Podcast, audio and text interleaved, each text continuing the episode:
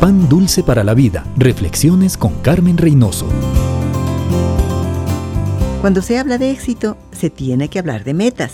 ¿Cómo puedo alcanzar mis metas? La historia de David y Goliat nos da la respuesta. Vea las cosas con claridad. David evaluó la situación y se dio cuenta que era premiante desear con todo el corazón alcanzar la meta. Solo así pondremos todo el entusiasmo, la urgencia, el interés y el esfuerzo que se necesita para lograrlo. Confianza. Con la seguridad de la ayuda de Dios, David se presentó al rey y ofreció matar a Goliat. Sin confianza y con temores, no podemos llegar a ningún lado. Hay que tener un plan de acción.